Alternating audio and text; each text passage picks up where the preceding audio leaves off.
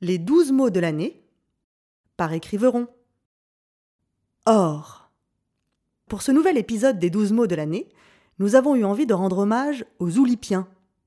Vous savez, l'Oulipo, ce courant littéraire qui s'impose des contraintes pour écrire. Ça a donné entre autres la disparition de Georges Perec, un livre entier sans la lettre E, et bien sûr les exercices de style de Raymond Queneau, d'où nous tirons notre nom d'écriveron. Pour le mois d'octobre, le dixième de l'année, nous sommes donc imposés d'écrire un poème de divers en décasyllabes et dont les rimes à l'hémistiche comme en fin de vers sont toutes en or.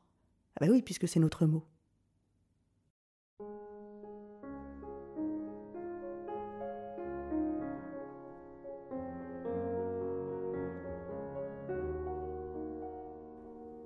Octobre est d'or, et de mille feux encore.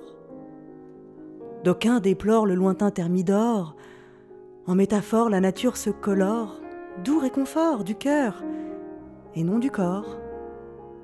L'astre s'endort, vacillant sémaphore.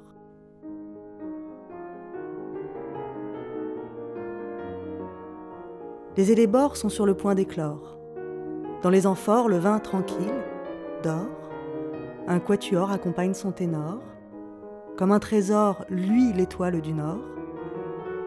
Je parle encore, mais le silence est d'or.